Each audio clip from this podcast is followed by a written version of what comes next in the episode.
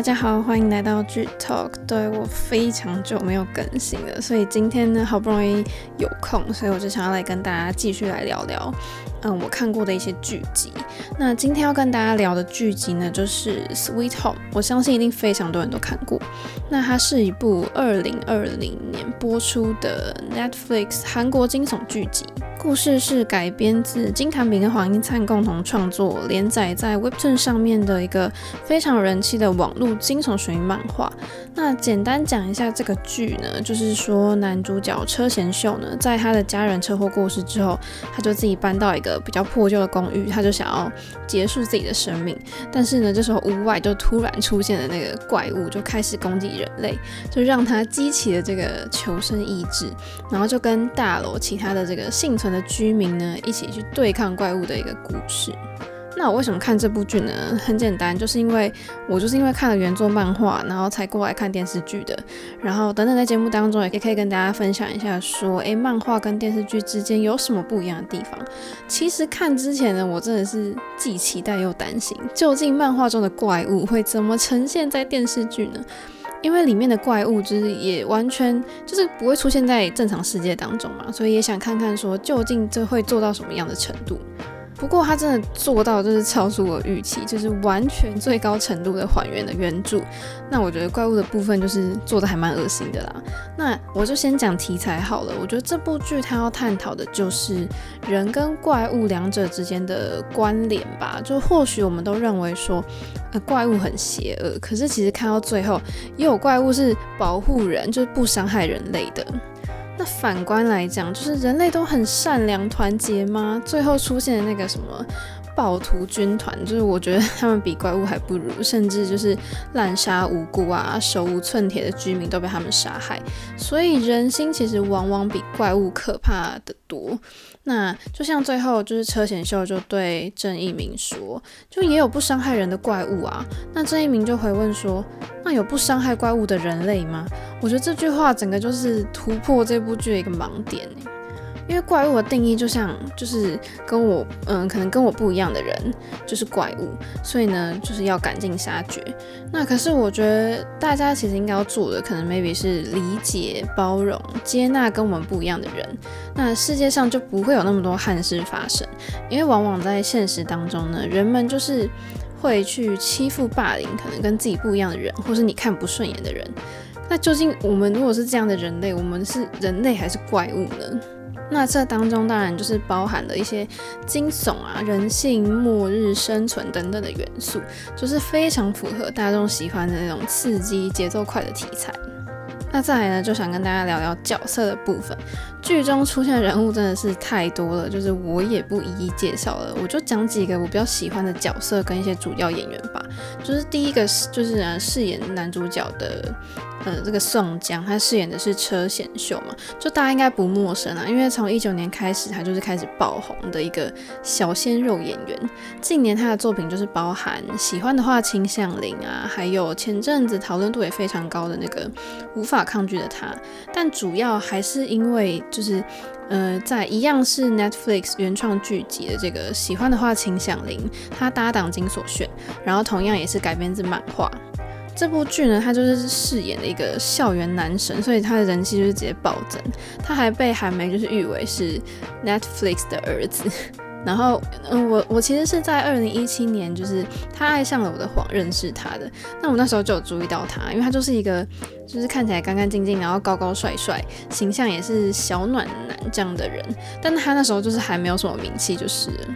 那宋江在《Sweet Home》当中呢，他就是饰演一个，嗯、是经历了校园暴力的男生。那他这一次就是变成一个很颓废，然后留长发的宅男。那我觉得他就是完全就是靠颜值撑起这个发型啊。但是我还是比较喜欢他短发的造型。那因为短发就是真的还蛮帅、蛮可爱的。那随着剧情发展呢，它就是也逐渐的怪物化嘛，那导致说它其实有很多个性上的转变，就让我看到说，诶，他以往的就是没有呈现过的一面。那再来也是主角之一的李道宪，就是他也是近年非常受欢迎的这个小鲜肉演员嘛，就大家可能是在德鲁纳酒店认识他的。她就是有着嗯单眼皮的清秀的脸庞，就非常受到女性观众的喜爱。那大家都说她就是有初恋男友的感觉，但是她在《Sweet Home》当中饰演的角色呢，就是有点颠覆了男神的形象吧，因为她饰演的就是也是一个宅男，那个叫李恩赫，他的外表就是比较冰冷，可是他又有一个很聪明的脑袋，会设计各种策略。所以呢，他就成为了这个嗯，这栋这些大楼幸存者的一个领导者。那这两个角色其实都还蛮明显的，可以看到前后的转变，或是他们的性格。就你看，嗯，车前秀他是一个一开始是一个一整天可以窝在房间里面打游戏的宅男哦。可是当他要去救一对姐弟，就是要救小孩的时候，他丢出去的东西竟然是电脑诶。你知道电脑根本可以说是他是在他的房间里面最重要的东西了吧？但是因为他的本性是很善良的嘛，所以在人命关天的时候，他就是想都没想，他就直接把电脑丢出去了。那还有李恩赫呢？他前面就是会觉得说，哎，人不重要，他只要得到他想要的目的就好，就有点比较自私，就可能牺牲了别人也没关系。但是后面呢，他改变，就是他整个。就是跟这些人相处之后，他就改变了，变成诶，人比较重要。他还说什么其他的他都可以不要，就蛮明显可以看到就是角色的成长。那接着就是我非常爱的一个大叔演员李正玉，他在剧中就是饰演就是那个边尚玉嘛。他在其实他在 Voice 系列就是让人非常印象深刻。那他这次演的是一个很擅长格斗的杀手，就不要看这个角色，他长相就是很粗犷，然后又沉默寡言，但他其实是一个非常重情重义的人。那他就是为了展现出他前所未有的面貌，就是。就是不让观众呢，可能不让观众一眼就发现说，诶，他是李正玉这样。那在角色的外形上面呢，他也是不惜毁容，尝试变身。那我觉得李正玉真的就再一次展现了，就是不输给两个小鲜肉的一个大叔魅力，在剧中还是一样帅，然后打斗戏还是一样好看。虽然这个是一个惊悚剧集，但是其实里面还是有 CP 啊。那我最喜欢的一对呢，就是在这个这部这么可怕的剧集当中，我觉得他还是算是蛮可爱的爱情线，就是尹智秀跟郑宰宪这对。其实这一组 CP 在电视剧一开头就很明显的就设定好了，然后郑宰宪在电梯前面就跟尹智秀搭话嘛，然后后来打怪的时候他们也都是组队就形影不离，然后郑宰宪就是也是男友力大爆发这样，然后就在那个尹智秀做完盲肠炎手术之后就守着他，大家这时候可能好像就知道自己快要领便当了吧，所以就是跟尹智秀告白，然后郑宰宪就说，嗯，智秀我喜欢你，然后尹智秀就说。呃，那是神的旨意嘛？然后郑宰宪就说不是啊，是我的意思。但虽然说这里面就是我觉得有他的笑点，可是他又是一个会让人家蛮心动的台词。那刚刚前面就讲过，说我有看过他的漫画，那其实他改编成电视剧之后是有些不一样的地方的。嗯、像第一个像是剧中出现过很多次的那个我非常讨厌的蜘蛛怪物，就是他在漫画里面其实是没有这个角色的，可能是为了要增加一些戏剧张力，所以增加的。因为我也不知道其实是什么欲望让他变成这样的。那第二个呢，就是李正玉饰演的角色在漫画当中以前是刑警，那可是在电视剧里面就变成了杀手。然后第三个不一样的地方是。呃，虽然角色一样，不是因为被感染变成怪物，就是怪物这个东西，其实它是始于人类的欲望嘛。那早期的症状有流鼻血啊、幻听啊，或者昏迷等等。可是剧中就会说，呃，这个现象是因为实验，然后这个实验会给予人类美好的幻境，就是嗯、逼他们顺从自己的欲望，然后变成怪物。那当然还有一些人物上的设定，包含感情线也是跟原作不一样的。我自己觉得改的还蛮多的，甚至有一些原创的角色出现。而且就是电视剧其实没有像原著漫画中那么去细讲，就是讲解怪物。但是有兴趣的人，其实我觉得可以去看漫画，就是你也可以比较一下说，诶，有什么不同。那接下来我就要跟大家聊聊，就是拍摄手法，就是其实有有几个镜头我觉得蛮有趣的。那里面会让我呃印象很深刻，就是它有很多俯角的镜头，就是由上往下拍这样子。像我第一个注意到的就是男主角一开始的房间，就是他从上往下拍，你就会看到就是衣物就凌乱的散在一地啊，桌上有泡面啊，吃完的垃圾之类的。那像第二个就是呃回旋楼梯啊，可能有人正在上楼，然后摄影机就会配合的。就这样垂直往下移动啊，就营造出做了一个空间感这样子。那接下来就是有一个我觉得很特别的，就是倾斜的镜头。